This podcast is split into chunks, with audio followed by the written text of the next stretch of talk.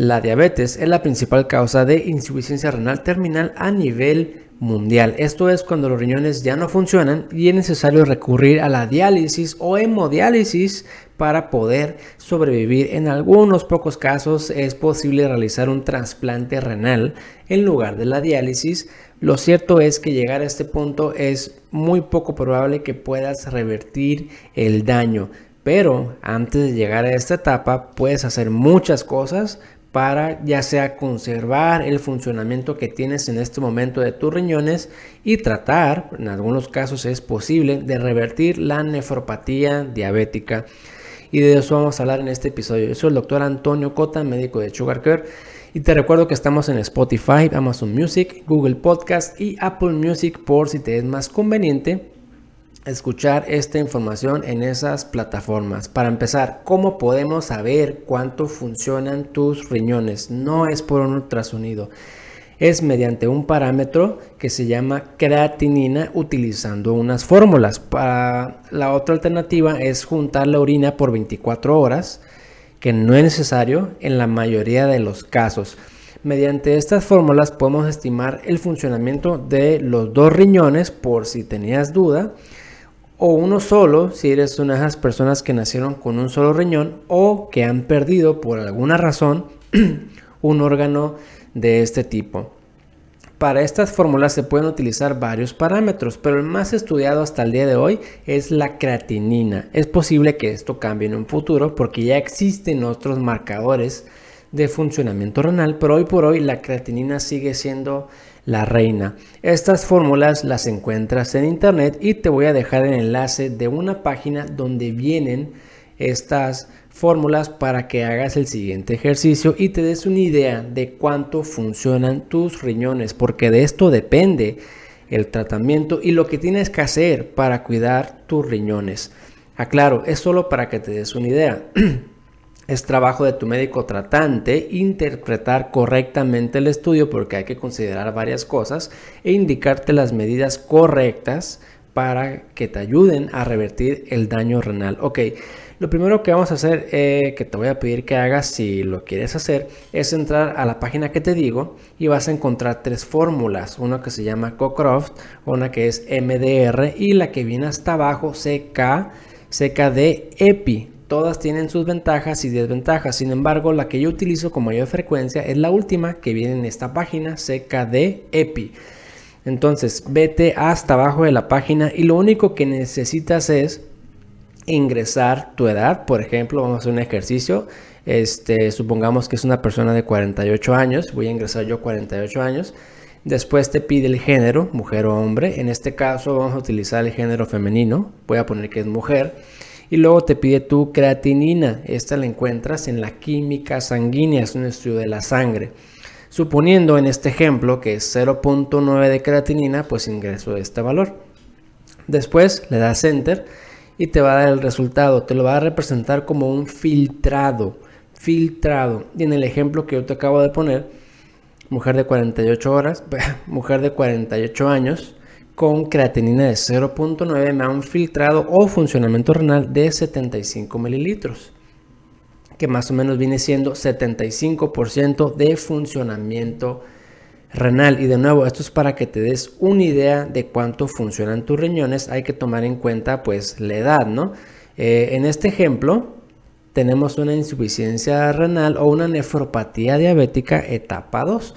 Y también te voy a dejar en la descripción del video la clasificación para que conozcas en qué etapa estás si haces este ejercicio. Esto es importante porque te repito, el tratamiento para conservar el funcionamiento de tus riñones y tratar de revertir el daño depende de qué tan avanzado sea el daño. Y lo primero que hay que hacer es hacer este cálculo. La insuficiencia renal se divide en cinco etapas, del 1 al 5, siendo el número 5 la forma más avanzada, que es cuando se suele requerir diálisis o hemodiálisis. Y esto viene siendo cuando los riñones funcionan menos del 15% y la forma de estimar pues es mediante estas fórmulas que te acabo de comentar. En general, aunque no siempre, las etapas 4 y 5, que son las formas más avanzadas, son irreversibles en el contexto de la diabetes y las etapas 1, 2 y 3 son potencialmente reversibles. Así que te invito a que hagas el cálculo y veas en, veas en qué etapa estás para que veas y te des una idea si aún puedes revertir este daño. Ahora bien, Reversible no significa en la mayoría de las veces recuperar el 100%. Reversible significa recuperar 5% de función renal, 10% y en los eh, mejores casos 20 o hasta el 30%. Pero esto es un montón de diferencia aunque pienses que el número es muy poco. En este episodio nos vamos, a, nos vamos a centrar en cómo cuidar tus riñones si te encuentras en la etapa 1, 2 y 3 esto es un funcionamiento mayor al 45%, porque menos de eso el tratamiento se vuelve más complejo. Y además, las recomendaciones que te voy a dar en este episodio aplican para cualquier etapa de insuficiencia renal. Revertir el daño depende en gran medida de estos cinco puntos que te voy a comentar, aunque no son los únicos, pero yo creo que sí son los más comunes en mi opinión y lo que yo más he visto en mi práctica diaria. El punto número uno, para conservar y tratar de revertir el daño renal, controlar todo lo que puedas controlar. ¿A qué me refiero? Controlar presión arterial, controlar glucosa, controlar colesterol, controlar si tienes anemia, controlar ácido úrico, controlar problemas de sobrepeso, y controlar si tienes alguna deficiencia nutricional. Ese es el punto más importante probablemente, porque si tú no controlas tu presión arterial, el daño renal sigue. Si tú no controlas tu glucosa, el daño renal sigue independientemente de lo que hagas. Todo se resume a resolver o tratar las causas que te están perjudicando ese funcionamiento renal. Así que si tú no has controlado ninguno de estos puntos, esto es lo primero que tienes que hacer si quieres conservar funcionamiento renal o quieres revertir el daño renal por la diabetes. El punto número dos, que también es muy frecuente, es evitar medicamentos nefrotóxicos, evitar medicamentos que causan daño renal. Entre los más comunes son los antibióticos, en especial uno que se llama amicacina. Es un antibiótico inyectable que aún hoy por hoy se receta con bastante frecuencia a pesar de que sus indicaciones son muy pocas. El abuso de este medicamento amicacina causa daño renal y hay que utilizarlo con mucha precaución.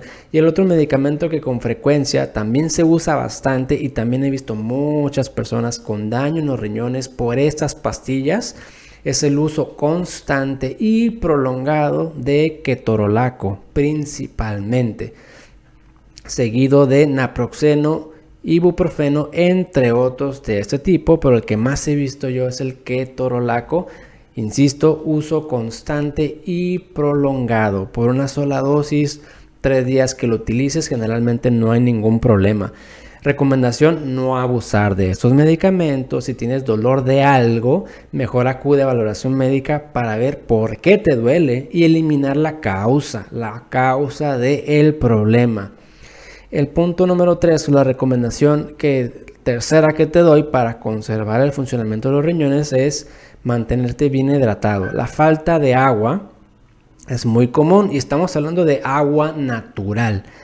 Por lo menos entre 1 y 2 litros al día es lo que hay que tomar, aunque esto es variable dependiendo de tu rutina, de tu actividad física, del clima y otras condiciones.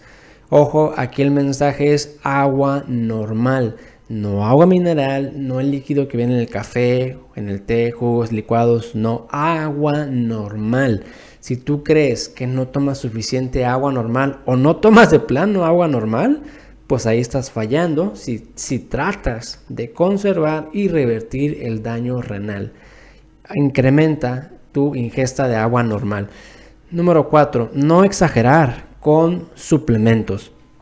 Entre más tomes, más trabajo para tus riñones porque una de las funciones es eliminar los desechos, eliminar los excesos del cuerpo y si abusamos con las pastillas ya sea medicamentos, vitaminas, minerales, etcétera, es más trabajo para el riñón. En mi experiencia y en lo que yo recomiendo es utilizar dos suplementos al mismo tiempo, máximo tres si son estrictamente necesarios al mismo tiempo y después irlos cambiando por otros dependiendo de tus necesidades. Aunque de esto, de los suplementos, vamos a hablar exclusivamente en otro episodio. Número 5, eliminar tus infecciones de orina, porque también es muy frecuente. Si tienes una infección y se te quita con antibiótico, perfecto, no hay ningún problema. Pero si esas infecciones son recurrentes, una y otra y otra, hay que buscar por qué, porque eso no es normal. Si tienes este problema, lo que yo te recomendaría es hacerte un urocultivo, un cultivo de orina.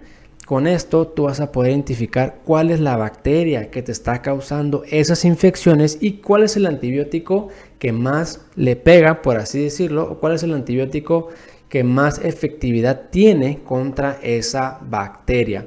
Además, si hay infecciones recurrentes, yo te recomiendo un ultrasonido renal y de vía urinaria para descartar que no tengas otro problema que esté perpetuando estas infecciones.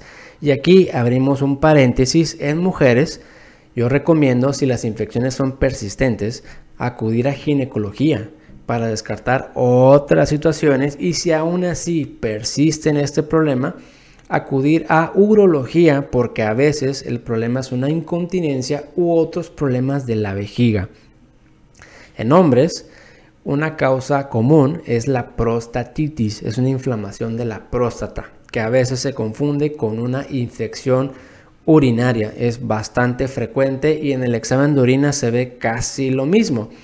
Sin embargo, que la infección viene de la próstata, no viene del riñón ni de la vejiga. Es un problema bastante frecuente y para esto yo recomendaría medir el antígeno prostático y acudir a urología en caso de que tengan infecciones persistentes y que no se hayan podido resolver. Una última cosa, revertir el daño renal requiere de tiempo, usualmente más de seis meses. Así como los riñones son muy resistentes y el daño se desarrolla con el tiempo, años después de tener el problema de la diabetes, lo mismo es su recuperación. Entonces no esperes ver, eh, digo, si lo tienes, qué bueno. Si tu riñón no se recupera en dos meses o en tres meses, no hay ningún problema ten calma, paciencia, cumple con los puntos que te acabo de comentar, sobre todo el número uno, controla todo lo que puedas controlar y espera.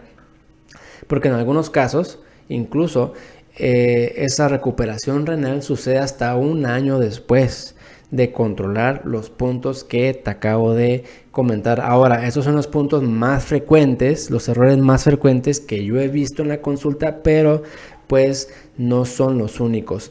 Yo soy el doctor Antonio Cota, espero que el video te haya sido de utilidad y tengas una idea más clara de lo que tienes que hacer para cuidar y conservar esa función renal.